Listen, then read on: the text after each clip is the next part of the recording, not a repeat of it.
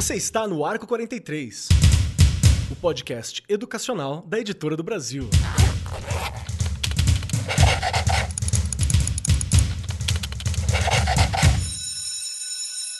Atenção, atenção, saudações para você, colega professor, colega professora que tá ouvindo a gente, você aí que trabalha como agente escolar, você que é diretor de escola, a gente lembra de vocês, diretores. Nós precisamos de vocês, diretores. Você que é estudante, coordenador, todo mundo que é profissional da educação, sejam muito bem-vindos ao nosso Arco 43 podcast. E hoje o nosso papo é um papo que precisa sim de atenção, porque na situação que a gente está agora, tudo é muito particular, né? A gente tem que entender como que o mundo está se modificando e como que a gente entende, porque nada está no automático, ou pelo menos nada deveria estar no automático. Nada é igual era antes, né? Eu sempre faço esse, esse charme para entrar no tema, mas vocês já viram no título do podcast, né? Então é bobagem fazer isso aqui. Mas hoje o nosso bate-papo é sobre a volta às aulas presenciais, mas na perspectiva de pessoas com deficiência. Essa é uma questão que a gente precisa observar e que é uma realidade de todas as escolas. Nós tivemos vários avanços nos últimos anos, né, com relação às políticas para pessoas com deficiência e várias outras questões. E a gente tem que repensar muitas delas para o momento atual em que nós estamos. Estamos pensando na educação regular, estamos pensando na educação superior e a gente precisa pensar também nessas diferentes possibilidades da educação, né, para a gente atentar. E junto comigo, como vocês já sabem, que eu não estou aqui para falar nada nada sozinho, porque se depender de mim, o programa vai ser eu contando minhas histórias particulares e um monólogo daqueles bem chato, apesar de que eu sei de cor o solilóquio de Hamlet. Então, né,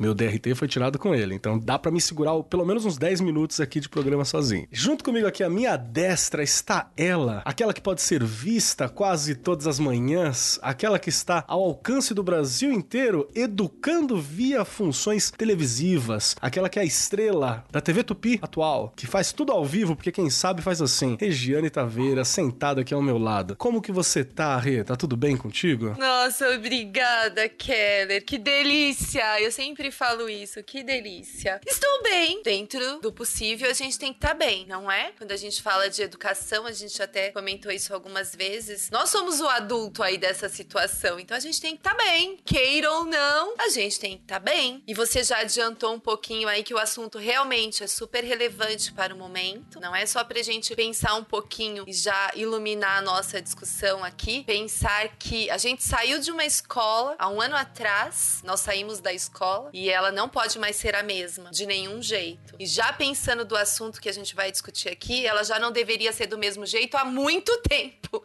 não é? É um assunto que a gente já tinha que estar tá falando e resolvendo, e não só falando, na verdade, né? Resolvendo muitas questões que ainda estão em aberto. E neste momento, momento, pensá-las e resolvê-las é fundamental. Então, bora lá pra gente começar a nossa discussão aí com as nossas convidadas. Olha eu adiantando já de novo. tá certinho. E as nossas convidadas que estão aqui abrilhantando esta mesa, essa sala virtual que nós estamos nos encontrando agora, nos enchendo de luz e conhecimento para ser compartilhado com vocês, meus queridos professores, educadores e pessoas ali profissionais da educação. Está aqui comigo Liliane Garcês, que é mestre em educação pela Faculdade de Educação da Universidade de São Paulo, psicóloga pelo Instituto de Psicologia da mesma universidade e administradora pública pela Escola de Administração da Fundação Getúlio Vargas. Além disso, trabalhou em secretarias de educação, trabalhou com alfabetização, foi coordenadora de secretarias municipais. Descobri que trabalhou num ótimo mandato aqui na cidade de Suzano, que é onde eu estou morando no atual momento e trabalho. Tem especialização em políticas públicas para a igualdade na América Latina pelo Conselho Latino-Americano de Ciências Sociais e várias outras questões que vão estar no post para você conhecer mais sobre ela. Tudo bem contigo, Liliane? Como é que tá as coisas por aí? Perfeito. Melhor agora, né, que a gente vai discutir sobre educação, porque educação é vida e acho que a gente tem que mirar nesse propósito, né? Na situação que a gente está vivendo de ser assolado por tantas perdas de gente querida, mais próximas ou mais distantes, falar de educação é sempre um bálsamo. Obrigado pelo convite. Sim, muito necessário. Muito obrigado por dispor do seu tempo para estar aqui com a gente, viu? E junto com a gente também está a Camila Domingues Ferreira, que é pedagoga com pós-graduação em educação especial na perspectiva da educação inclusiva, psicopedagogia, ludopedagogia, atendimento educacional especializado e educação especial com ênfase em deficiência visual virtual. Além disso tudo, a Camila também atua no atendimento educacional especializado e é professora efetiva na Prefeitura Municipal de Francisco Morato, que não tá muito longe daqui, da onde eu tô na Zona Leste, hein? Estamos todos em, em galera aqui, só a Rê que tá mais longe, mas a gente tá tudo aqui em família. Seja muito bem-vinda, Camila. Como é que tá as coisas por aí? Tá tudo certinho? Olá, tudo bem? Agradeço pelo convite. Muito feliz em poder participar com vocês e também fico muito feliz de participar e falar sobre a educação. Muito obrigado,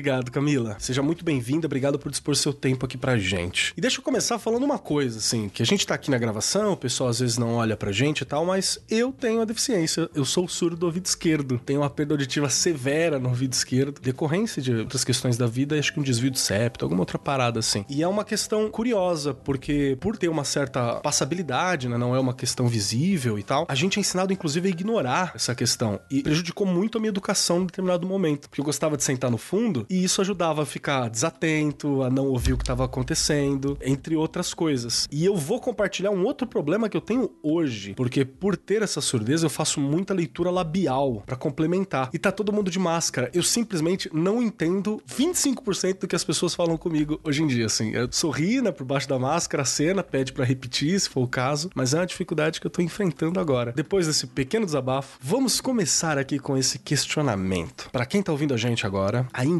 2025, a gente está em 2021 e ainda estamos numa pandemia. Não estamos no melhor momento da pandemia, inclusive. As aulas voltaram e aí agora a gente voltou para fase vermelha. Algumas cidades estão sem as aulas, com as aulas suspensas pelos prefeitos. Enfim, cada local é um local. Mas a gente teve algumas aulas voltando pelo menos parcialmente presencial. E aí eu preciso puxar com a Regiane para começar. Rê, você que trabalhou em todos os segmentos possíveis dentro de uma escola, né? O que que você sentia no trabalho com as pessoas com alguma deficiência que tinha essa necessidade especial, nessa atenção na educação e a vida coletiva dentro da escola? Qual que era a importância do social, da sociabilização, de estar ali próximo nesses contextos? Bora lá. A gente pensando na questão da socialização é importantíssimo. Porque se a gente pensar aí alguns anos atrás, e não faz muito tempo não, infelizmente deixavam-se em casa, né? Até a própria família não tinha muito conhecimento e acabava que qualquer tipo de deficiência era uma aquela coisa de melhor deixar em casa. E a gente sabe que nos últimos anos não. Aliás, é um direito. O que não muda durante a pandemia é o direito desses adolescentes, dessas crianças estarem na escola. Só que eu acho que você tocou aí num ponto, quando você começou, na sua fala, que você mesmo falou da questão de você ter uma deficiência, e já pensando nessa coisa da gente estar o tempo inteiro de máscara, pensa como isso é difícil para um deficiente auditivo. Se não tiver uma máscara transparente, são cuidados que a gente precisa ter que são específicos. A gente precisa olhar o que individualmente para cada uma delas. Não dá para generalizar. Até mesmo um cadeirante. Eu fui ler um pouquinho sobre o assunto, a questão da higienização da cadeira. Então, há pessoas na escola para isso? O que eu vi nos últimos anos, Kelly, não é fácil você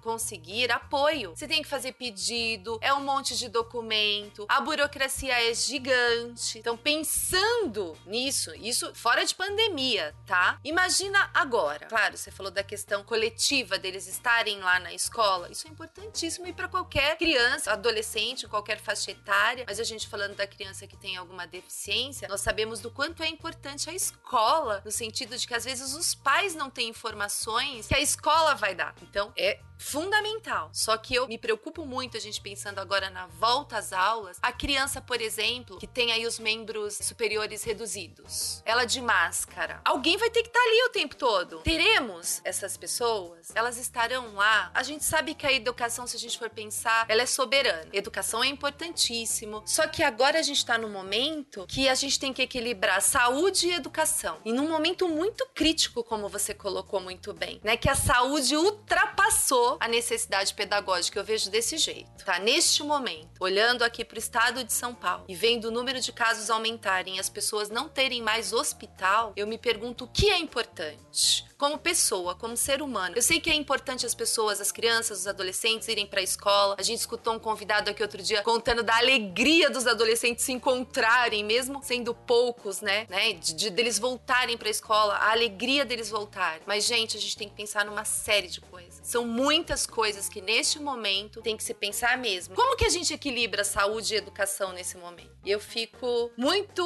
pensativa e preocupada com relação a isso. E é extremamente delicado, e já quero adiantar aqui pro ouvinte que tá ouvindo a gente, estamos conversando do nosso contexto, não necessariamente se aplica a todo lugar, são nossas opiniões, de certa forma particular, às vezes embasadas na nossa realidade, não quer dizer que se aplica a todo local e também não quer dizer que a gente tá certo. Ouçam os especialistas, né? Se a questão é pandemia, ouça médicos? Se questão é educação, ouça professores. É, é bem simples se você for parar para pensar. Liliane, deixa eu começar perguntando para você: vale a pena a volta às aulas presenciais no contexto que a gente tá, na perspectiva da pessoa com deficiência? Como é que, como é que tá funcionando isso no teu olhar, assim?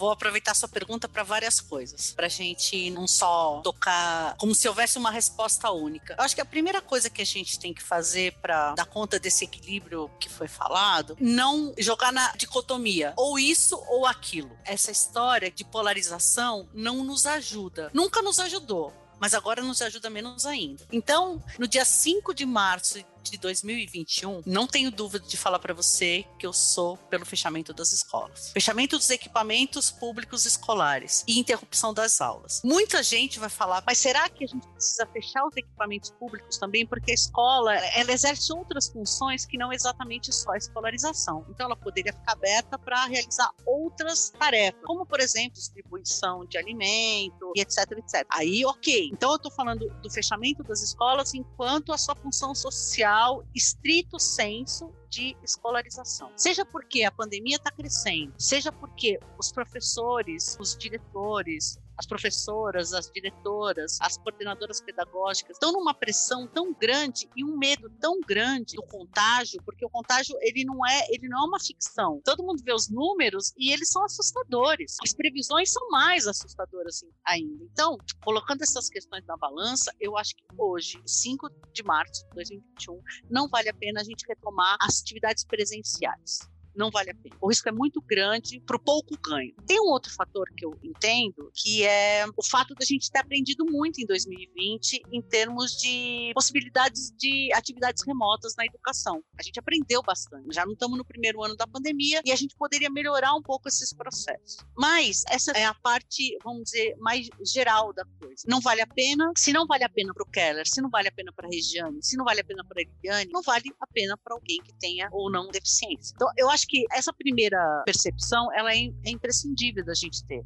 Né? E aí eu vou aproveitar que o Keller abriu falando da deficiência, que ele nomeou como deficiência, né? O fato dele não escutar de um ouvido e da necessidade de fazer leitura labial. E aí eu acho que é uma questão muito interessante para a gente pegar como gancho. Primeiro, a gente é multissensorial. Somos todos multissensoriais. A falta de um ou de outro sentido nos movimenta em termos cerebrais, a ver quais são as possibilidades de saída que enquanto pessoas. Então nós somos todos multissensoriais. Eu sou míope, eu também não escuto quando eu tiro óculos. É muito esquisito isso, mas é verdade. Eu perco a minha capacidade de ouvir quando eu tiro óculos. Então a gente é multissensorial. Em vista dessa ideia, a Convenção sobre os Direitos das Pessoas com Deficiência, feita pela ONU lá em 2006 e que foi ratificada pelo Brasil com status de emenda constitucional, ela mudou o conceito de pessoa com deficiência. E aí vale a pena a gente se atentar para tentar responder essas perguntas que vocês estão fazendo. Como é que se conceitua uma pessoa com deficiência. A Convenção da ONU e a nossa legislação, nossa Constituição Federal, dizem o seguinte: que uma pessoa com deficiência é aquela que tem algum tipo de impedimento. Pode ser sensorial, pode ser físico, pode ser intelectual, pode ser mental, algum tipo de impedimento. Mas que o que constitui, o que conceitua a deficiência é a relação entre esse impedimento e as barreiras do cotidiano. Então, a deficiência, o fato de não escutar de um ouvido ou de ser cego, significa que a gente tem algum tipo de impedimento, nos dois casos, um impedimento sensorial. O que vai constituir a deficiência é a relação desses impedimentos com as barreiras. Esse é um conceito absolutamente revolucionário, porque a gente aprende a olhar não só para as questões, vamos dizer, do corpo das pessoas e começar a medi-las com a nossa régua de corponormatividade, como a gente começa a perceber que as pessoas com deficiência têm o direito de participar plenamente de toda a sociedade, de tudo que a gente faz, e que o fato delas terem impedimento não é suficiente para a gente justificar a não participação. O que justifica a não participação é a relação entre impedimentos e barreiras. Não só os impedimentos, não só as barreiras, mas a relação entre elas. Estou falando isso porque se a gente pensar que temos que olhar as barreiras que estão presentes na escolarização cotidianamente, sem pandemia, a gente vai perceber que muitas delas acabam se agravando na pandemia. Porque num momento de crise de saúde como essa, imediatamente a gente vai para nossa zona de conforto. E qual é a nossa zona de conforto? Igualar, equivaler deficiência com doença. Porque é assim que a gente está acostumado.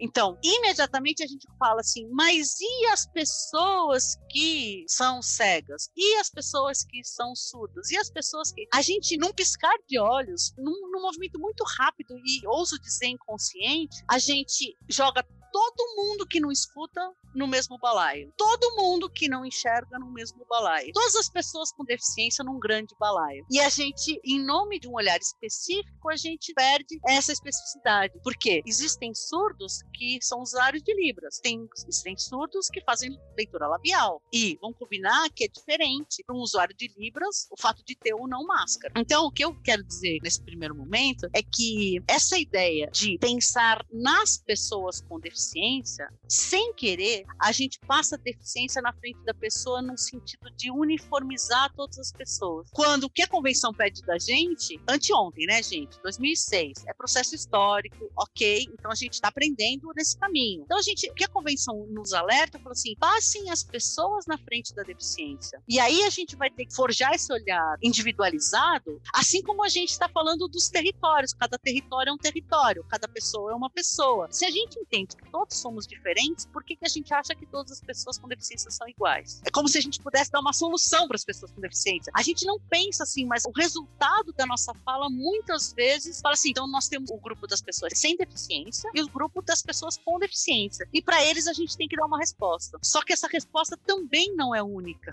porque este grupo não é homogêneo. Então, boas soluções são dadas pelas escolas que já têm este olhar para cada estudante. Como é que a gente organiza o cotidiano da sala de aula pensando nas competências de cada estudante e, claro, obviamente, levando em consideração os seus impedimentos, porque a gente tem que levar isso em consideração porque faz parte das nossas características. Então, para encerrar esse primeiro pensamento, dentro de uma sociedade que é machista, sexista, homofóbica, racista e capacitista, por óbvio que a gente acha que é mais difícil dar respostas para as pessoas com deficiência ou para as mulheres, para os negros ou para os gays, lésbicas, etc. Então, o que eu quero que a gente desenvolva aqui no nosso espaço de diálogo, que a gente consiga pensar em soluções que têm que ser pensadas, mas considerar que antes da deficiência vem a pessoa e respostas para determinadas pessoas não servem para outras pessoas, ainda que elas tenham o mesmo CID ou o mesmo laudo, mais ou menos por aí. Perfeito, perfeito. Eu, eu adoro esse pensamento porque tô chafurdando em Deleuze e Guattari atualmente, né? Então, nossa, aí você pega essa questão da, das diferenças, como são essenciais e como é importante a gente ter alguns olhares com esses sentidos, né? Eu vou puxar para Camila. Camila Domingues, você que está aqui ao meu lado, me ajuda a entender isso. Você acha que vale a pena a volta às aulas presenciais na perspectiva de tudo que a gente está falando aqui, na perspectiva de uma pessoa com deficiência? Eu vou te confessar uma questão, Camila. Eu simplesmente não sei como que a gente faz a alfabetização à distância, assim. Já chegaram a me perguntar e falar: o que, que você acha do fundamental ter que ir para a escola? Não, eu falei, eu não sei opinar. Eu falei, eu não sei. Eu acho que ninguém tem que estar tá na escola nessa hora também, porque tá difícil. Agora, se eles têm que voltar primeiro, se não tem, eu não sei. Eu, eu simplesmente não sei. Socorro, Camila. Então, como já foi falado, né? Não tem uma resposta única, mas particularmente eu também acho que não é necessário, não, não vale a pena expor as crianças, os profissionais ao risco, as famílias, nesse momento que a gente está vivendo, principalmente agora que os números têm aumentado, os casos têm piorado. E enquanto não houver vacina, é necessário pensar em políticas públicas que incentivem e que favoreçam o ensino à distância, como as acesso à internet, à tecnologia, para que as crianças, tendo deficiência ou não, tenham acesso, pensando em crianças em situação de vulnerabilidade, em famílias que não têm condições, em pais ou responsáveis que não tenham escolaridade para auxiliar nas atividades. Então, tudo isso deve ser pensado. E como você citou da alfabetização, enquanto professora de sala de recurso, o trabalho colaborativo, família, escola, com o professor do AE, o professor da sala regular, para alfabetizar nessa parte da criança com deficiência. Então, pensando em recursos que ela tenha acesso, que a gente elimine barreiras ao acesso não só da tecnologia, ao acesso às atividades, ao conteúdo. Então, é necessário fazer um trabalho colaborativo, assim como todas as outras crianças, né? Pensar em cada especificidade, pensar em cada um e nas suas dificuldades, nas suas potencialidades. E as atividades devem ser adaptadas ou flexibilizadas conforme cada caso. E a alfabetização é possível. Claro que não é no mesmo tempo, não dá para fazer tanta mediação, mas com o apoio familiar e de toda essa equipe, acho que é possível sim alfabetizar. E, na minha opinião, sinceramente, se for para voltar no modelo híbrido, vai ficar complicado da mesma forma. Então, o ensino à distância vai continuar presente. A gente vai precisar rever os nossos conceitos, as nossas formas de trabalho, pensar nos alunos, nas deficiências, colocar primeiramente o aluno como aluno, como outro qualquer, antes da sua deficiência. Nunca colocar a deficiência como a barreira de chegar a essa criança. Essa é a minha opinião. Nossa, eu achei fantástico até a discussão da família. Eu acho que ela é das, dos pontos mais importantes, né? Talvez não seja a solução do meu socorro, mas ela passa pela família de maneira muito importante. Eu vou dar mais um exemplo de ordem pessoal, assim, porque é, é os exemplos que eu tenho alguma autoridade, né, para poder falar sobre. Mas quando foi diagnosticado que eu tinha uma perda auditiva que ela tende a, a se agravar ao longo da vida, né? E por aí vai. Atualmente tá ok, meu ouvido direito é super bonzão, então ele supre um pouco do ouvido esquerdo, mas tende a piorar e diz que se piorar o esquerdo, o direito pode começar a ir embora também junto. Então tem alguns cuidados aí para ser feito. A minha mãe teve um cuidado na época quando ela só desconfiou sobre isso, sobre essas questões todas. A minha mãe aprendeu Libras. Hoje ela é professora de recursos, ela fez a pós-graduação dela em educação especial, acompanha uma criança com deficiência intelectual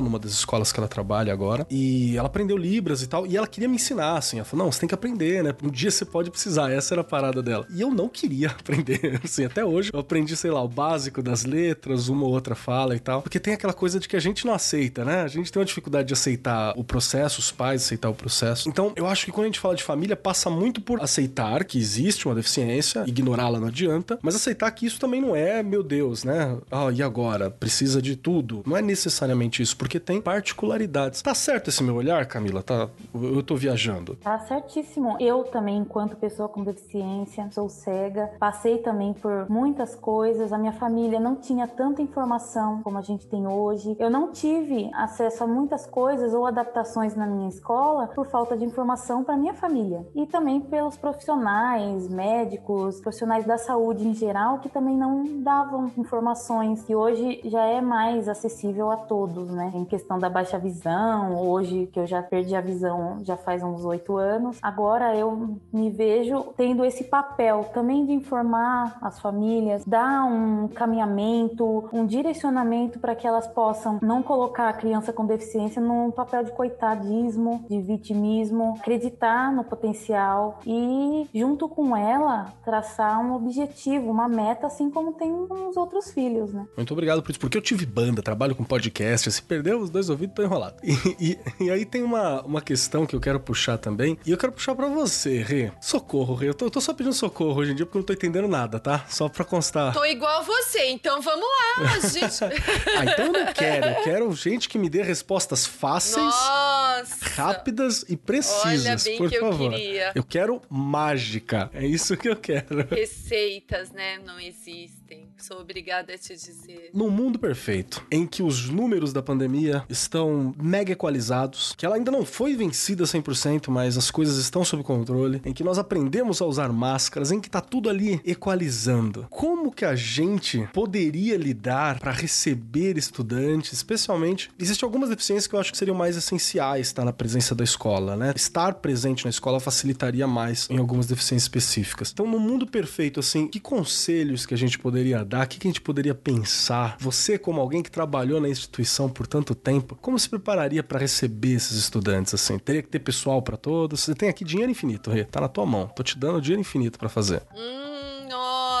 Nossa, que delícia, né? Já falando até do que a gente tá vendo por aí, primeiro que a gente precisava de um treinamento aí de todos os professores e professoras e todo mundo que tá na escola, para a questão mesmo dos cuidados básicos, do distanciamento, como que eu vou acolher essa criança? Acolhimento sempre, né? A gente vem falando de acolhimento há tanto tempo. Como que eu recebo estas crianças? Qual o preparo que eu tenho para tudo isso? Então, se fosse um momento em que eu pudesse estar recebendo essas crianças, primeiro é isso, treinamento. E eu vou falar de treinamento aqui, falando aí das questões das deficiências, falando de treinamento que já deveria acontecer há muito tempo. Ah, Rê, mas as coisas melhoraram. Melhoraram, mas ainda antes pandemia não estavam como deveriam estar. Isso eu vou reforçar a todo momento. Precisamos de professores que tenham formação. Você falou da questão das libras. Eu acho que todo e qualquer funcionário de escola deveria saber um pouquinho. É uma língua oficial do país, né? Inclusive. Deveria estar. Tá, deveria, né? deveria. Como é que você acolhe alguém se você não entende nada? Isso aí tá errado. Profissionais da educação que saibam distinguir dificuldade de distúrbio de aprendizagem. Não é uma coisa simples. Precisa estudar, precisa entender. Tem muita gente aí se esforçando para isso. Mas a gente tem que saber o que é distúrbio e o que é dificuldade de aprendizagem aprendizagem, para você acolher também. Acho que a Liliane colocou aí a questão de a gente olhar para cada um. Numa sala de aula com 30, que você brinca e fala: "Nossa, todo mundo ali, né? Nenhum precisa de atenção especial, todos precisam. Cada ser é um ser". Então já começa por aí. Então se a gente fosse voltar agora essa questão mesmo de um atendimento especializado de um profissional para dar apoio, ir ao banheiro, higienizar as mãos dessas crianças que precisam de mais atenção. Vamos falar aí vai do autista. Eu tive muitos lá na escola escola. E você fala assim, Regiane, eu tinha aluno que a gente tinha que ficar o tempo inteiro com ele. Essa criança não vai sozinha ao banheiro, essa criança precisa de ajuda. E alimentação? Falando agora, mesmo que a pandemia tivesse aí, como você falou, tudo equilibrado e a gente pudesse voltar, refeitório não vai dar para ser do jeito que era. A questão de servir a comida, como que tudo isso precisa de um planejamento que eu vejo que é muito além do que as pessoas vão falando, não vamos voltar, distanciamento, um aluno longe do outro e não sei o que. Eu até brinquei outro dia e falei assim: nossa, que legal voltar pra escola, né? Você fica dentro de uma caixinha, você não se mexe, você não pode tirar a máscara, você não pode brincar com seu coleguinha, você não pode pegar brinquedos. Gente, peraí, peraí. As coisas precisam mudar, mas que escola é essa? E aí você, voltando pra realidade, é um momento que tá muito difícil. Quando a gente vinha discutindo há um ano atrás, a gente achava que hoje estaria realmente melhor. Teria, a gente teria muitos protocolos a seguir, a aprender coisas que eu também não sei.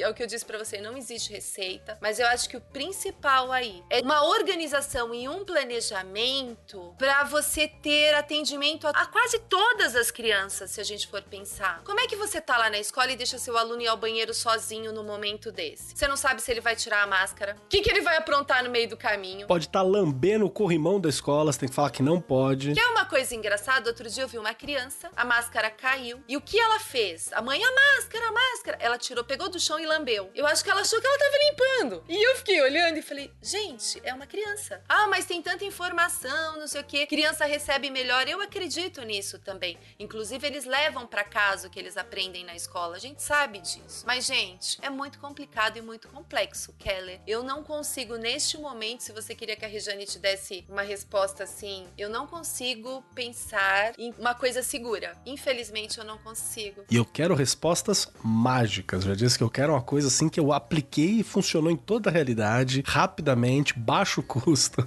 Só isso só que eu quero, e não só eu, né? É, não só você. Mas eu acho que a gente passou por uma questão relevante aqui, que é entender o processo, né? Você entender os processos, entender as realidades particulares, foi um pouco do que a Camila e do que a Liliane falou. Vamos lá, Liliane, deixa eu falar com você de novo aqui. Estamos numa realidade, não estamos no mundo perfeito que eu propus pra Regiane, com dinheiro infinito para fazer o que achar melhor. Ela foi mais fácil fácil, então, hein? Lidar com muito perfeito é mais fácil. Olha aí, tô de olho em você, hein, Keller? Olha lá. Você vê, né? Tem dia que eu pego a Regiane aqui, que é... coitada da Regiane, só pergunta difícil. E olha, eu vou chamar a atenção por uma coisa bem interessante que eu escutei esses dias de uma pessoa da saúde. Ele disse: Regiane, nem dinheiro resolve o problema agora de você aglomerar pessoas. Depende, me dá 100 real pra ficar em casa por dia que eu fico, não aglomero. Nós vamos montar. Com dinheiro você monta as caixinhas de acrílico que põe a criança e o adolescente dentro, cada um da sua caixinha. Eu vou montar a minha e vou ficar dentro dela. Eu vou ter certeza. Desculpa, não aguentei. Não é dinheiro, né, Kelly? A gente tem o mesmo destino, independente da cor, independente da classe social, independente de qualquer coisa, o mesmo destino agora tá para todo mundo aí. Tem razão. Então vamos lá, Liliane, me ajuda aqui. O ensino remoto, ele é uma realidade. O ensino híbrido, no mínimo, ele é uma realidade. No momento que a gente tá vivendo agora, você aí, historiador de 2072, que tá ouvindo a gente, para ver como é que foi esse momento, aquele abraço. O que que eu devo levar em conta no planejamento de uma atividade para o um estudante com deficiência no ensino remoto ou no ensino híbrido? Primeiro, eu acho que você já respondeu, né, uma parte dessa, que foi falar assim, qual que é a realidade, a condição, a situação, quem é esse estudante, né? Começa por aí. Sempre começa por isso. E é uma questão que às vezes fica em falta na escola. Esse ano, participando, auxiliando a gestão, tô com um dos cargos meus, era um cargo de Protec, auxiliar tecnológico e tal. Eu e a coordenadora fizemos questão de que os relatórios chegassem na mão dos professores para explicar como é a melhor forma de fazer as atividades, qual que era a deficiência, qual que era a dificuldade, como superar isso, que a professora da sala de recursos falou e tal, porque isso às vezes se perdia na burocracia escolar do dia a dia. Me ajuda, o que eu preciso levar em conta no planejamento de atividade? Direto pro professor que tá ouvindo a gente agora, que tá em ensino remoto e tá falando socorro. Vamos lá, Kelly. Eu acho que a primeira coisa que a gente tem que pensar é que a aprendizagem, ela é um processo social, né? Os resultados dessa aprendizagem, elas acabam aparecendo individualmente, mas ela é um processo social. E por óbvio que quando a gente está remotamente, esse processo social ele está prejudicado. Essa é uma realidade hoje que ela está dada. A gente vai precisar se organizar remotamente para que a gente consiga compreender como é que esses processos podem se dar também remotamente. Mas eu, eu gosto de imaginar que assim, quando a gente está falando de educação inclusiva, eu acho que é, é importante fazer essa diferenciação neste momento. Educação inclusiva, ela chega no Brasil, essa ideia de educação inclusiva, via educação especial. Por isso, toda vez que a gente fala de educação inclusiva, a gente logo pensa nas pessoas com deficiência. É imediato, fala educação inclusiva, ah, estudante com deficiência, transtornos globais de desenvolvimento e alta habilidade e superdotação, que é o público que tem direito ao atendimento educacional especializado na nossa LDB. Bom, mas legislações à parte, você quer respostas diretas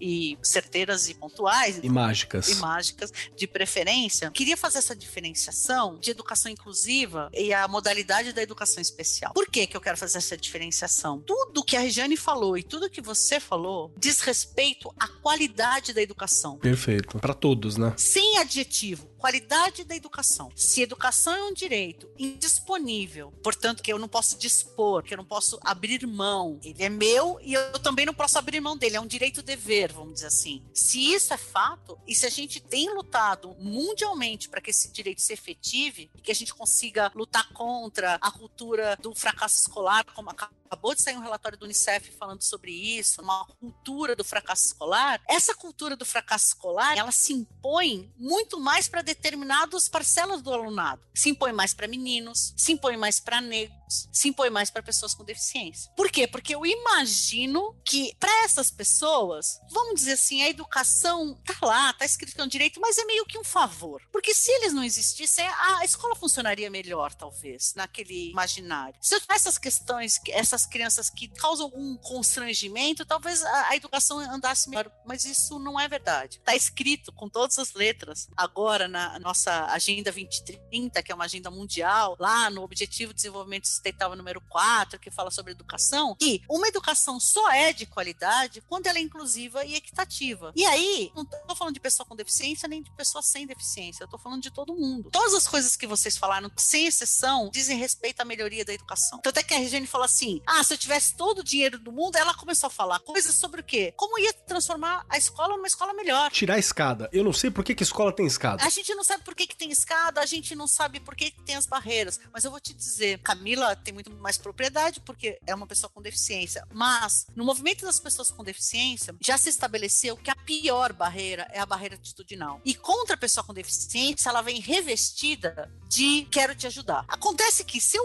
indo numa linha que educação é um direito, eu não quero ajuda. Eu quero que o direito se efetive.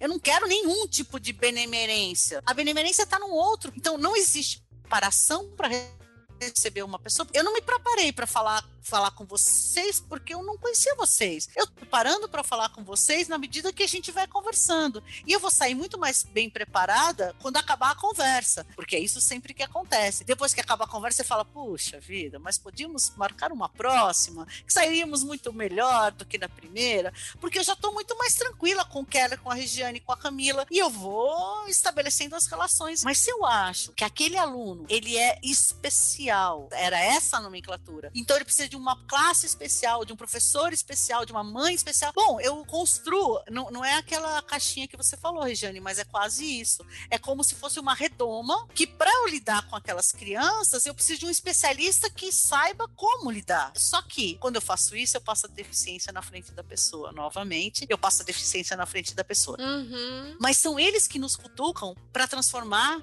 a nossa educação numa educação melhor. Porque olhando quem não tem seu direito efetivado, é que a gente consegue melhorar a nossa estratégia pedagógica, consegue melhorar a nossa estrutura escolar. Quando você fala de escada, Keller, não é à toa. O movimento das pessoas com deficiência, de todos esses grandes grupos, né? As pessoas com deficiência física foram os primeiros a ir para as ruas, a lutar por igualdade de condições. E é por isso que a gente, quando pensa em acessibilidade, a gente pensa na escada. Mas a acessibilidade, ela também é relacional. Camila, talvez ela precise de alguns apoios que outra pessoa cega não precisa. E talvez ela não precise de apoios que outra pessoa cega precisaria. Porque depende de quem é Camila, depende de família de Camila, depende de escola de Camila, depende do território onde ela está, do contexto onde as coisas se dão. Então, para essa pandemia, não é à toa que todo mundo volta para os princípios da educação. Vocês podem reparar, isso é muito interessante. A gente volta assim, ah, mas então a gente tem que procurar respostas territoriais. Sim, mas isso a gente fala desde a década de 60, 70. Isso, há muitos anos se fala isso. Ah, então a gente precisa fazer ações intersetoriais entre saúde, educação, assistência, cultura, esporte, etc. Bom, mas isso a gente já fala há muitos anos. Como sempre deveria ter sido, né? Exato. A pandemia, ela vem nos alertar. Todas as lições de casa que a gente não fez, elas estão sendo cobradas. E elas estão sendo cobradas de uma forma muito cruel. Eu sei que eu fui para um outro lado da tua pergunta, mas a tua pergunta, a Camila já respondeu. Só tem um jeito da gente dar conta dos apoios necessários, porque a educação comum, geral, ela é, ela é direito e o atendimento educacional especializado também é direito para aqueles que dele precisam. Se os dois são direito, eu preciso que dois professores responsáveis por esses dois direitos dialoguem, que é o que a Camila chamou muito apropriadamente de trabalho colaborativo. Sem o trabalho colaborativo, a gente vai continuar passando a deficiência na frente da pessoa, porque se o que foi feito na sala de recursos multifuncional ou no trabalho remoto pelo professor de AE não for para a sala de aula comum e ampliar o repertório desse professor da sala de aula comum, do mesmo jeito que a gente tinha escola especial e sala especial, a gente vai continuar tendo só que chama de sala de recursos. Então, para virar essa chave é diálogo. Para virar a chave da acessibilidade é pensar, tem alguém ficando fora de alguma atividade porque prédio não é acessível, que a comunicação não é acessível. E essas perguntas são muito mais passíveis de serem respondidas pela escola, porque cada escola pode fazer determinados arranjos, assim como na pandemia é a mesma coisa. Então, esses aprendizados da pandemia, eles estão mostrando para gente que todo o investimento que a gente não fez para ampliar a qualidade da nossa educação, ele está sendo cobrado no momento de crise sanitária. Qual é a dica para o professor? Converse com o professor de atendimento educacional especializado. Ah, mas na minha escola não tem. Ok? Converse com o professor que foi responsável pelo seu aluno no ano anterior. Ah, mas a gente não consegue fazer. Converse com seu coordenador pedagógico. A cidade de São Paulo, ela tem, por exemplo, centros de apoio, né? Que são Cefaz, Centro de Apoio à Formação, especialidade de formação e apoio à inclusão escolar. Neles estão lotados os pais, os professores do atendimento educacional especializado. Hoje, a gente pode dizer que a gente tem um sistema que já está, vamos dizer, sendo moldado para que esse trabalho colaborativo aconteça. Ele está acontecendo efetivamente? Em alguns lugares sim, outros não. Mas é nele que a gente precisa centrar para a gente não voltar três décadas para trás e achar que vai vir alguém falar como é que eu tenho que empurrar a cadeira de roda de determinada criança. É mais ou menos por aí. E focar no aprendizado. Não existe aprendizado sem socialização e não existe socialização sem aprendizado. Quando a gente entrou, a gente estava de um jeito, quando a gente vai sair, vai estar de um jeito. A gente está, ao mesmo tempo, se relacionando socialmente, ainda que à distância, e a gente também está aprendendo. Mais ou menos por aí. Fantástico. Camila, gostaria de comentar? Gostaria sim. Como vocês citaram bastante aí sobre prédios, sobre barreiras arquitetônicas, eu acho que quando o professor vai planejar a sua atividade, ele tem que planejar e já pensar naquele aluno. É a mesma coisa que fazer um prédio com escada e quando termina que pensa na acessibilidade. Como que eu vou colocar uma rampa? Não pensa no desenho universal, não pensa em adequar essas adaptações quando tá ali na planta. A mesma coisa é o professor, quando ele está fazendo as suas atividades, planejando, pensando no conteúdo, vendo os eixos de aprendizagem, ele tem que pensar no que ele pode flexibilizar dentro daquele conteúdo. Não é pegar a atividade lá, o aluno de quinto ano, não, eu vou pegar uma atividade lá na internet de primeiro ano ou de prézinho e dar para aquele aluno, infantilizando ele, para ele ter um acesso a uma atividade que não tem a ver com o que está sendo trabalhado. Ele não está sendo incluído. E eu acho que o, o mais importante é esse pensamento do professor e que o aluno é dele e também da escola, claro, mas não é 30 alunos, eu tenho 29 alunos e um especial. Especial todos nós somos para as nossas famílias, nós somos especiais. O aluno é aluno, ele tá na lista. Ele não é 29 alunos e um de inclusão e um especial. Ele é seu aluno, então você tem que pensar naquele que tem dificuldade de aprendizagem, naquele que tem algum transtorno, e naquele que tem deficiência ou naquele que a família não tem acesso. Tem que pensar em todos os alunos enquanto professor. É um processo de nivelar mesmo, você entender onde você tá, né? Eu falo muito da escada porque na escola que eu trabalho, ela é como muitas escolas. Primeiro fez um pavimento, né? Fez uma, uma região e falou: ah, a escola cresceu, vamos construir, vamos. Chama o arquiteto? Vamos. Aí o arquiteto já com tudo pronto, fala: estica pra cá. Eu juro, para chegar na sala do acessa de informática, você tem que passar por três lances de escadas. E assim, também é uma escola de fundamental. Então tem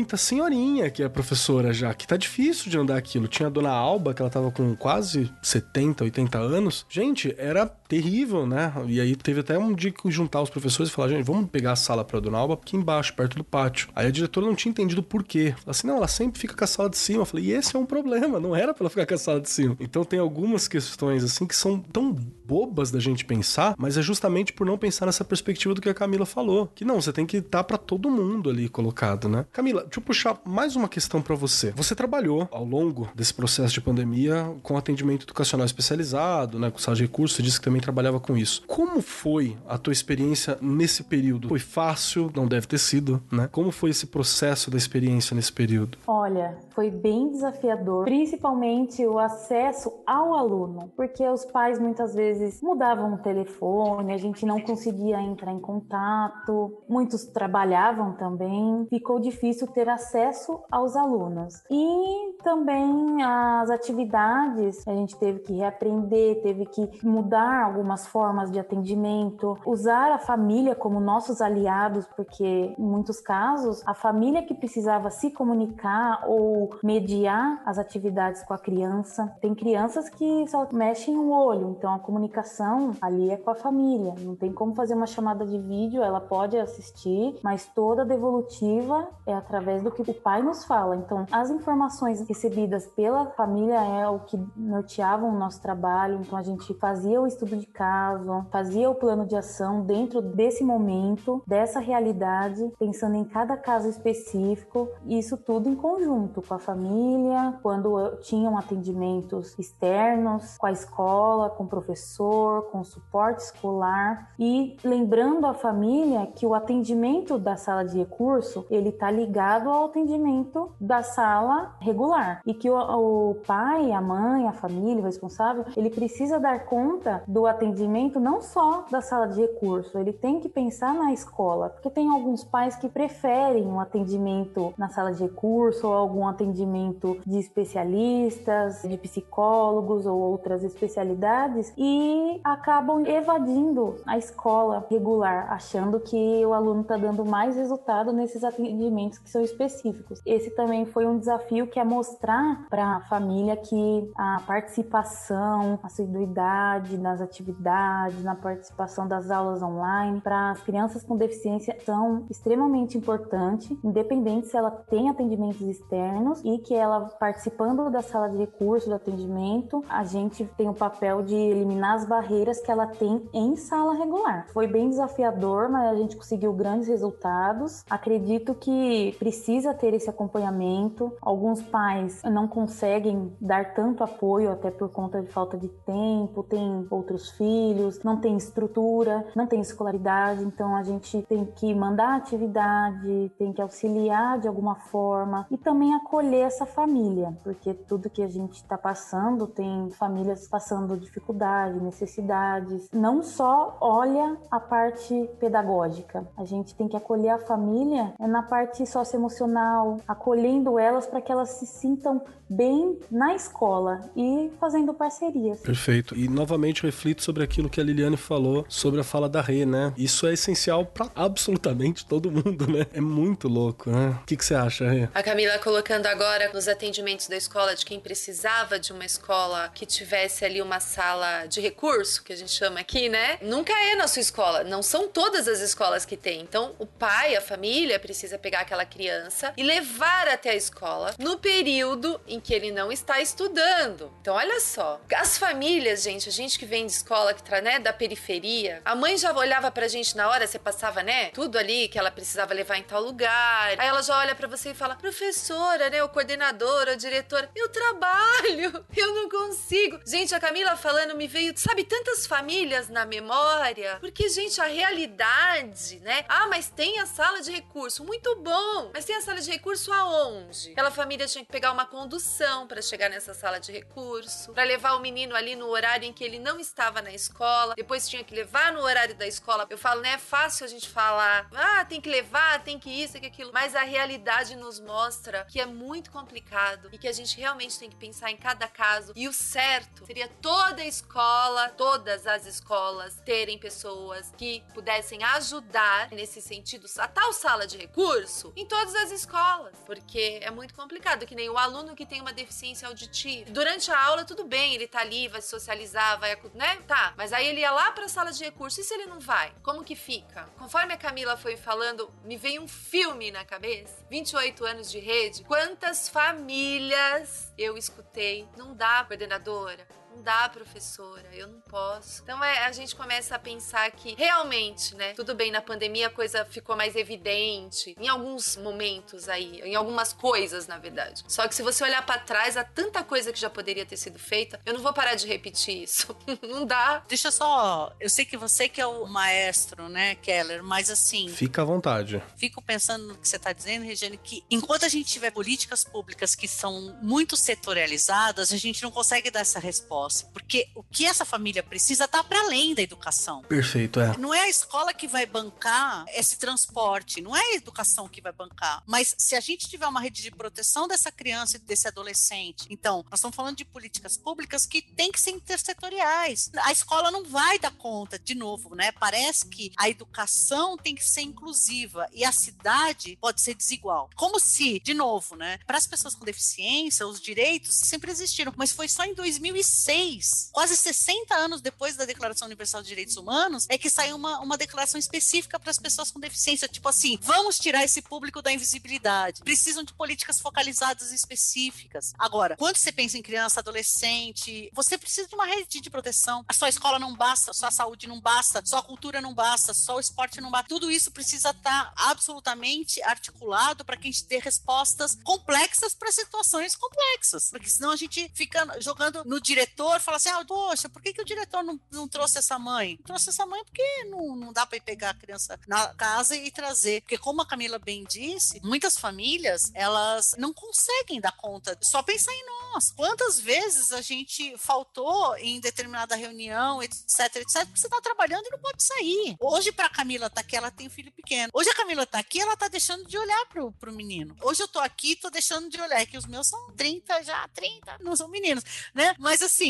você quando está trabalhando, você obviamente tem que lançar mão de outros apoios para dar conta do cuidado de tudo que a criança precisa. E por isso a ideia de rede de apoio. Acho que você traz, Jane, sim, não é da escola, a gente precisa ter políticas públicas intersetoriais para dar conta dessas respostas potentes, né? E é isso que a gente está se dando conta na pandemia de novo. Porque se a educação trabalhar apartada da saúde, como é que nós vamos lidar com uma pandemia? Ou se a saúde falar assim, não, fecha a escola, abre a escola. Não, não vai escutar os educadores? Educadores. Como é que não vai escutar os educadores se está falando de educação? Como é que não vai escutar a assistência social, que está lá na ponta também com os CCAs, enfim, com outras atividades para além da atividade de escolarização estrito senso. Então, eu acho que tudo isso faz com que a gente perceba quanto as políticas públicas elas têm que ser fortalecidas para que a gente tenha de fato uma cidade para todo mundo, né? Não só para alguns. E a gente tem na escola uma questão meio messiânica, né? Que o professor quer resolver o mundo, assim. E beleza, bacana. Só que não é exatamente possível, né? A gente não tem a verba, não tem os poderes mágicos e as respostas precisas que a gente tanto brinca aqui, porque é isso que a galera vem muito atrás. Tem gente que entra no inbox e pergunta: Poxa, eu queria uma resposta sobre isso. Eu falei: Eu também, adoraria ter uma resposta sobre tal coisa, né? A gente gostaria. Eu também recebo.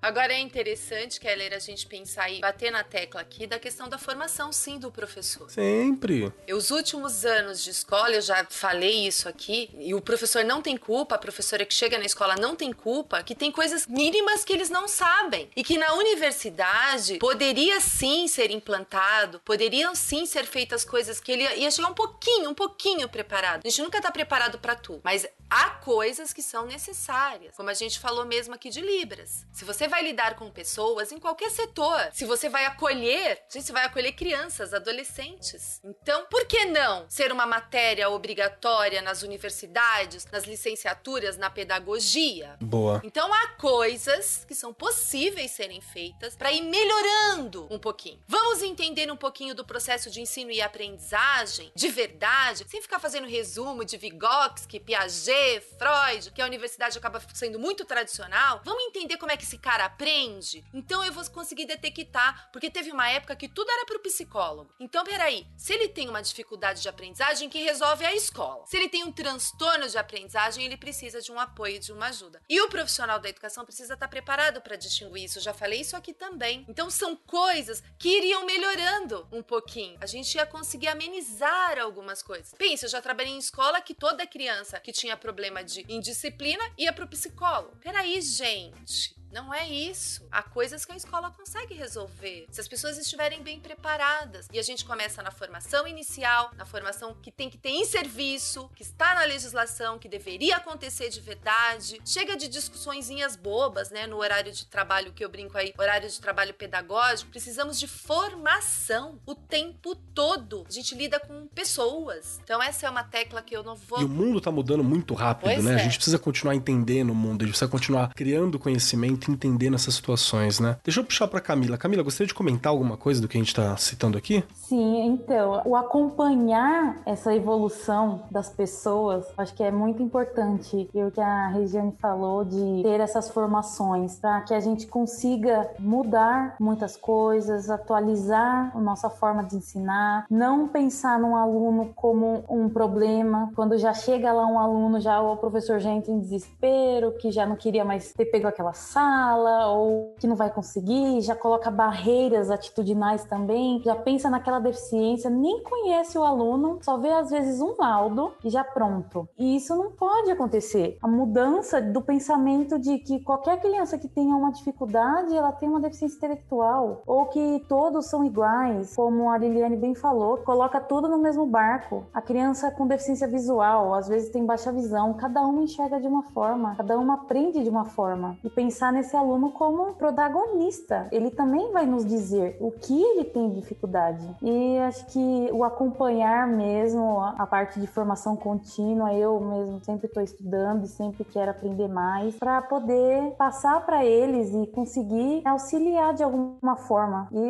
dar as informações necessárias tanto para as famílias, para os professores e para as pessoas ao redor. Muito bom. Já estamos caminhando aqui para o fim do nosso programa de hoje, né? Mas antes acho que seria legal a gente trocar uma ideia sobre um ponto ponto que vocês três tocaram. E eu puxei um pouquinho na hora que eu falei sobre essa questão da síndrome messiânica que nós professores temos com a escola às vezes, né? A gente não pode ter uma sala de recurso em cada escola. Às vezes não dá. Mas isso não quer dizer que você não pode lutar para ter. Isso não quer dizer que você não pode organizar a sua escola para políticas públicas específicas. Não quer dizer que você não pode utilizar o espaço escolar quando for possível, por exemplo, para juntar a galera da região ali e lutar por direitos locais, né? Aqui na região que eu moro, em Suzano, eu moro na verdade em Palmeiras, que é uma área semi-rural, né? Mais afastada. E tem aqui um, um senhor que ele batalhou praticamente sozinho, articulando a comunidade para colocar aqueles elevadores nos ônibus, né? Porque ele é cadeirante, entre outras questões. E ele é um, foi o cara que mudou a vida para um monte de gente aqui, porque ele foi o que se doeu e que falou: não, a gente tem que arrumar isso aqui, isso tá errado, é meu direito isso. Porque a gente tem essa coisa de adaptar e ir levando, e não é bem assim que funciona. Então eu acho que também seria legal a gente falar sobre boas práticas que a gente pode ter na escola, né? Fazer uma rodada assim, para facilitar. A Rê puxou isso quando falou dos professores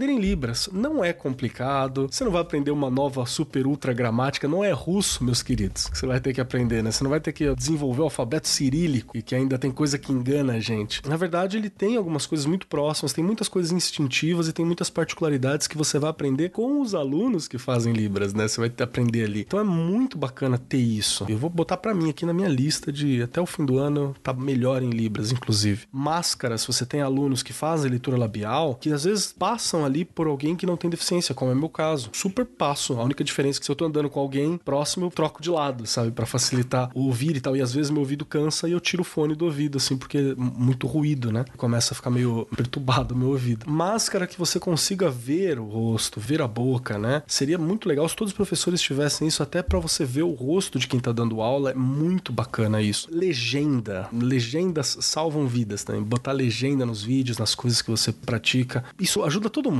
Não é só quem tem uma deficiência ou uma outra questão. Ajuda todo mundo. Você tem alguma ideia, Rede? Alguma boa prática, assim, que você acha que seria legal de incorporar? É, isso que eu já coloquei, né? A questão de Libras é fundamental. Eu tenho que aprender. Eu converso muito com uma pessoa que trabalha com a gente lá hoje, no centro de mídias, e eu falo, gente, eu tenho que aprender, né? É uma obrigação minha como profissional da educação aprender. E essa questão que você falou das máscaras, a gente também já vem falando há algum tempo, de ser transparente, né? Algumas coisas, claro, que proteja, né? Porque a gente tem que pensar em coisa que. É, não me vem com máscara de renda, né, minha gente? É, Por favor. Pelo amor de Deus, né, gente? Pelo amor de Deus. Pensando em coisas que realmente vão contribuir. Porque se a gente olhar, mesmo com a vacina, vamos pensar que a gente vai ter que continuar usando máscara? A gente já sabe disso. Então é um acessório que faz parte agora da vida da gente. Então vamos melhorar isso daí, não é? E as crianças que são menores, eu já comentei aqui da questão do autista, há também uma coisa que eles não conseguem,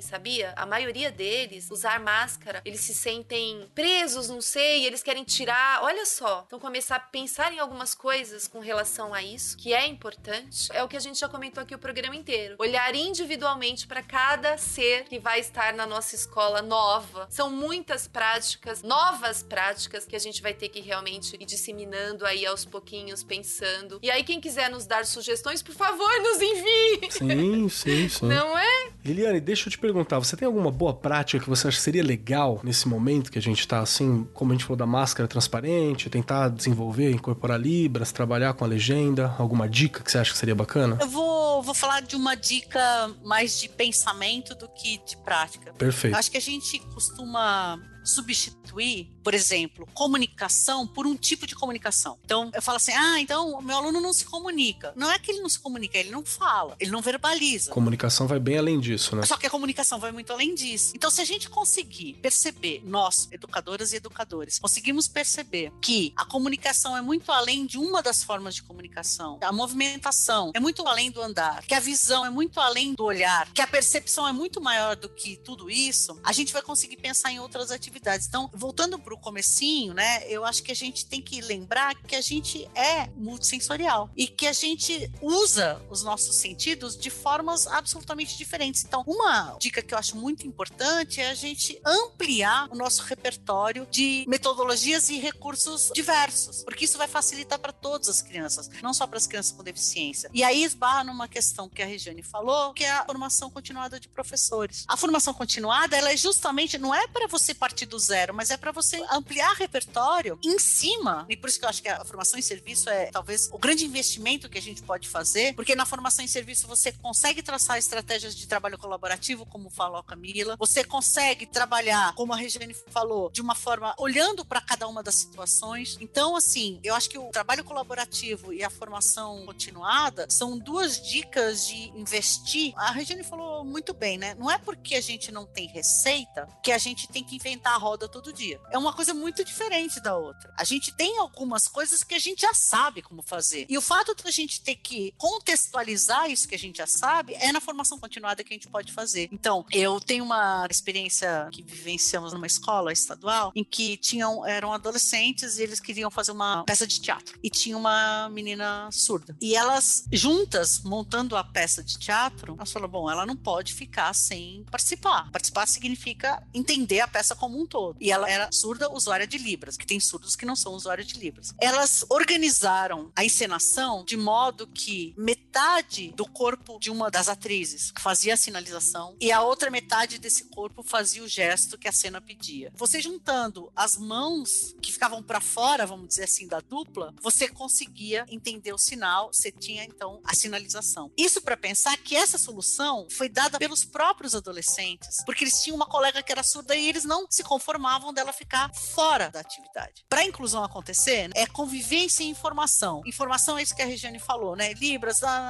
tudo que a gente já sabe a serviço, que a Camila falou, desenho universal de aprendizagem, desenho universal de uma forma geral, mas isso tem que estar à disposição da nossa convivência, da nossa convivência para que isso se modifique e a gente consiga dar respostas específicas para contextos que são absolutamente singulares, né? Chega de puxadinho. A dica é: chega de puxadinho. Direito à educação é direito para todo mundo. Então a gente tem que fazer uma educação melhor. A educação melhor é aquela que não deixa ninguém para trás. Para finalizar com o jargão da Organização das Nações Unidas. Muito bom, muito bom. Camila, o que, que você deixa assim de umas boas práticas pra gente levar? Ainda, ainda tem mais coisa ainda no programa, tá? A gente ainda vai se despedir no fim. Mas o que, que você deixa assim pra gente talvez incorporar uma prática simples que você acha que pode ser impactante pro professor? Bom, além de tudo que já foi falado, Ficar né? por último é sempre difícil, né? é, todo mundo já abordou bem o tema, mas acho que é pensar mesmo no lugar do outro, se colocar no lugar do outro. Antes de tudo, né? Colocar a pessoa como humana, como cidadã. Ela tem direito à educação, direito à qualidade na educação, antes da deficiência. A deficiência dela é uma característica. Então, antes da minha cegueira, eu sou a Camila. Eu sou uma pessoa, eu sou professora, eu sou mulher, esposa, mãe. Depois, eu sou uma pessoa com deficiência visual. Então, eu acho que a minha deficiência visual não me define e não define a minha potencialidade, o que eu sou. Ela é minha característica, assim como uma pessoa é loira, uma pessoa é negra, uma pessoa é baixa, alta, enfim. Eu acho que boas práticas, pensar dessa forma, eliminar as barreiras atitudinais, assim como as demais barreiras. Eu acho que principalmente as barreiras atitudinais, tirar o preconceito, tirar essa visão de coitadismo, de capacitismo. Pensando um pouco na pandemia, é necessário pensar em tudo que pode acontecer, tem que ter o treinamento para todas as crianças, assim como todos os profissionais. Pessoalmente, eu, enquanto pessoa cega, eu penso não só no meu trabalho lá na escola, eu penso no meu ir ao meu trabalho. Tudo que eu vou ter de arriscado, por exemplo, por conta da pandemia, eu vou ter que tocar nas pessoas, vou precisar de auxílio, muitas vezes para atravessar, vou tocar nas superfícies, coisas que uma pessoa que enxerga não precisa fazer. Assim como uma pessoa que não tem locomoção não tem os movimentos, vai precisar de um cuidador, ela vai ter o contato, então a escola tem que ter esse olhar, tem que pensar em tudo, nos treinamentos que devem ser feitos, nas formações dos profissionais, na limitação de cada um, não colocando isso como uma coisa ruim, sim uma forma de aprender com as diferenças. Fantástico. Eu acho muito louco, porque são coisas simples, né? Nada é absurdo, nada vai te levar o resto da sua vida de, de formação e educação e olhar. Lógico que você pode passar o resto da vida melhorando muito essas discussões, mas são questões muito simples, né? Enfim, agora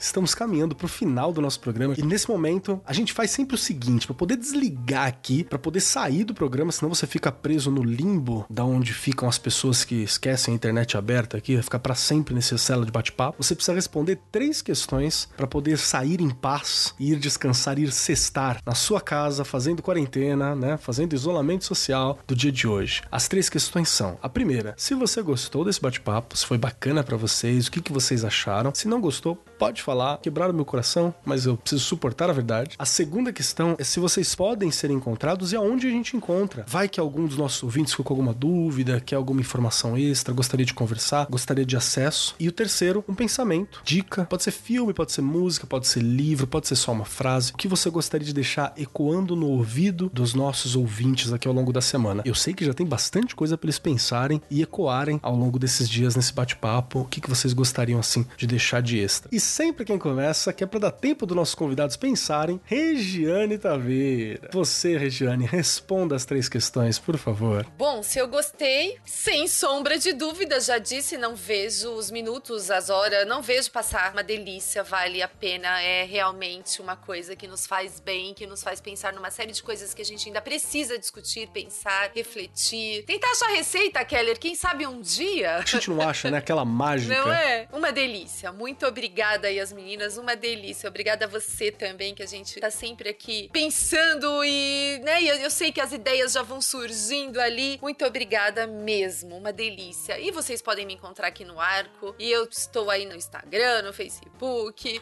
Tô aí, eu estou por aí. E durante aqui a nossa conversa, eu pensei num livro. Faz tanto tempo que eu li, até mandei um bilhetinho pra Milena, ela foi lá e pegou o livro pra mim. pra eu poder é, relembrar uma frase que é do Rubem Alves. Pensando neste momento que a gente tá aí discutindo, volta ou não volta, o que fazer, como fazer, para qualquer criança e adolescente, seja ele a condição que ele tiver, o que, que é importante a gente pensar? Ele coloca assim: as crianças não têm presente, têm apenas futuro. Na escola, toda a gente se preocupa com os anos que virão a seguir. Os alunos estão sendo sempre preparados para o futuro. E no futuro, sempre acaba havendo queixas sobre o que foi passado, que são mal preparados, que são mal comportados, que são iletrados. Perante a impossibilidade de nos preparar para o futuro, por que não nos damos uma chance às crianças de viverem apenas e somente o presente? Aí me veio à cabeça, a gente neste momento o importante é o quê? Estarmos bem. Então fica aí já a dica de como a gente pensa, né? Perfeito. Camila Domingues, você, Camila, três questões para poder sair daqui, senão vai ficar presa no bate-papo junto com aqueles que não responderam, que estão aqui presos em algum lugar também. Camila, são três questões. A primeira, se você gostou, o que, que você achou desse bate-papo. A segunda, se você quer ser encontrada e como a gente faz para encontrar, entrar em contato com você. E a terceira, o que, que você deixa ecoando com os nossos ouvintes. Eu adorei esse bate-papo com vocês, foi enriquecedor, essa troca. A gente vê que tem muitas pessoas que pensam como a gente, que têm os mesmos ideais, estão à frente da educação inclusiva, pensam nas crianças. Eu, enquanto pessoa com deficiência, também me senti bem nas falas, todos com muito saber no que em cada fala, então adorei mesmo. Estou à disposição para outros convites.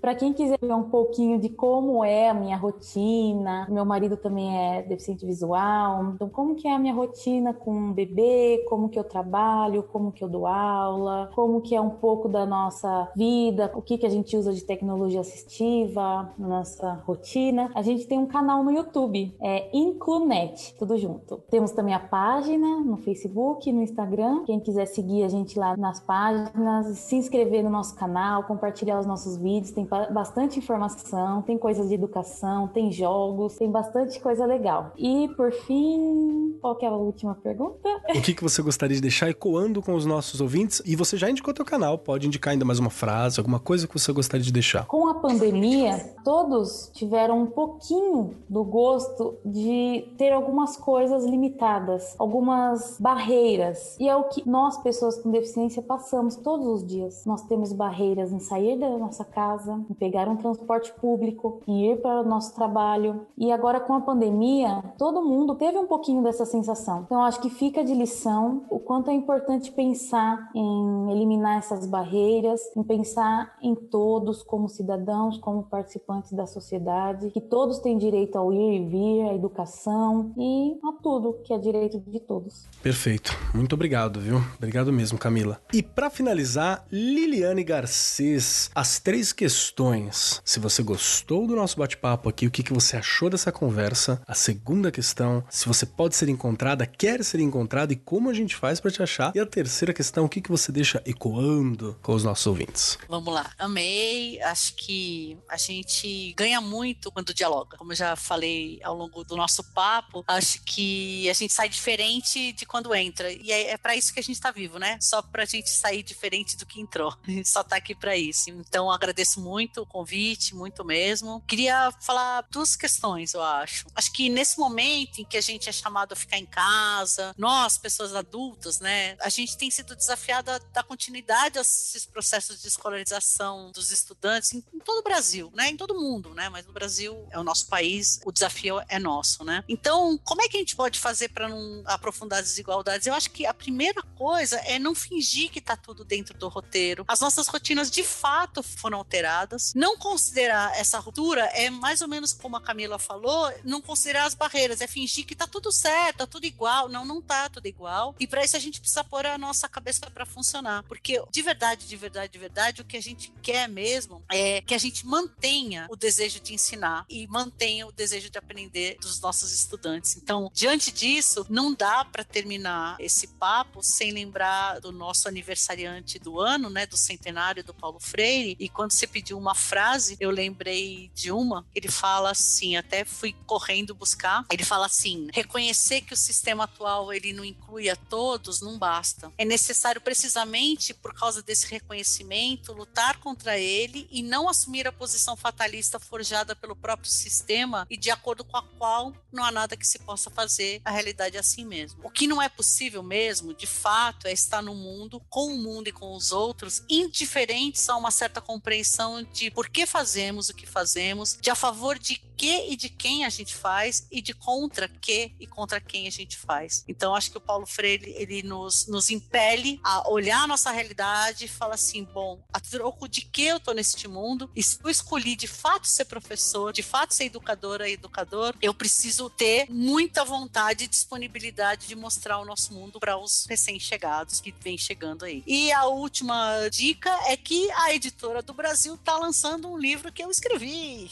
sobre educação inclusiva. Enfim, eu acho que em algum momento vai ser disponibilizado. Era um sonho que eu tinha escrever um livro que fosse de bolso e de fácil acesso. E esse convite, então, foi irrecusável. Eu tinha muita reticência em escrever um livro que ficasse mais um na biblioteca, né? Eu queria muito que fosse de fácil tá? e a, e a editora do Brasil, com esse convite, me fez realizar esse sonho como educadora. Então, se quiserem me achar, eu tô no Facebook, tô no Instagram, passa por lá e a gente continua batendo papo, tá bom? agradecer de novo. Obrigada, Camila. Obrigada, Regiane. Obrigada, Keller. Muito bom, muito obrigado por isso. Eu confesso que eu gosto muito das coleções de bolsa da Editora do Brasil, cara. Tem um de neurologia que é tão bacana. Fica aí a dica para vocês darem uma olhada. Gente, muito obrigado pela presença, muito obrigado pela atenção, muito obrigado pelo carinho de vocês que estão aqui na mesa compondo esse bate-papo, essa conversa que ela é tão importante. Muito obrigado a você, ouvinte, que está ouvindo a gente, porque essa conversa foi com você aqui. É uma das nossas formas de sociabilização, é uma troca com você também. Fala o que você achou entre em contato com a gente quando você quiser pelas vias e os canais que nós sempre deixamos abertos para todos. Eu adorei o programa, eu adorei mesmo que eu gosto de falar disso. Eu acho que é uma atenção que é importante, que é básica, é necessária. Enfim, para mim foi maravilhoso. Quem quiser me encontrar, Marcos Keller na maioria dos lugares. Não tem muitos Marcos Keller por aí, então você não vai ter muita dificuldade para me encontrar. E o que eu deixo para vocês é que todos temos, né, alguma dificuldade. Todos temos algo que nos bloqueia, né? E estamos em todos os lugares aí. Você acabou de descobrir hoje que o seu podcaster aqui de educação também tem uma deficiência auditiva. Então a gente tá em todo canto, estamos vivendo, porque é isso que a gente faz mesmo, e vamos tornar o mundo mais acessível. Não é para um ou outro, é para todos mesmo. É porque a gente fez um trabalho muito bom em tornar ele não acessível, né? Ao longo do tempo. No mais, eu sou o Marcos Keller e esse foi o nosso Arco 43 Podcast. Até semana que vem. Este programa foi apresentado por Marcos Keller e Regiane Taveira. Gravação e edição Agência Bowie. Produzido pelo Departamento de Marketing da Editora do Brasil. Gerência de Marketing Helena Poças Leitão. Coordenação de Marketing Lívia Garcia. Siga-nos nas redes sociais: facebook.com barra Editora do Brasil, twitter.com barra Editora do Brasil, instagram.com barra Editora do Brasil underline oficial e youtube.com barra Editora do Brasil. As opiniões expressas no programa são de responsabilidade dos respectivos respectivos convidados e não expressam necessariamente a opinião da Editora do Brasil ou de seus colaboradores.